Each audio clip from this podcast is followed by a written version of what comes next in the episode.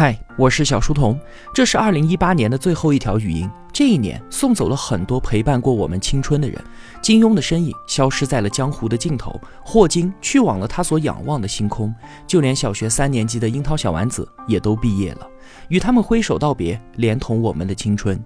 人生这一趟列车，不断有人上上下下，只是自己的行程越远，车厢中的人也就越见稀少。我们没有办法左右谁会离开。但却可以尽力守护身边的人。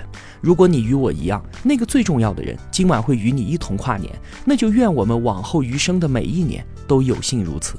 成年的标准是什么？从来不是拥有多少金钱，而是我们有没有找到与世界相处的方式，有没有学会如何去面对失去和那些不可得的一切。世界变成什么样子，那是他的事情，而怎么与相爱的人过好眼下的生活，才是我们自己的事儿。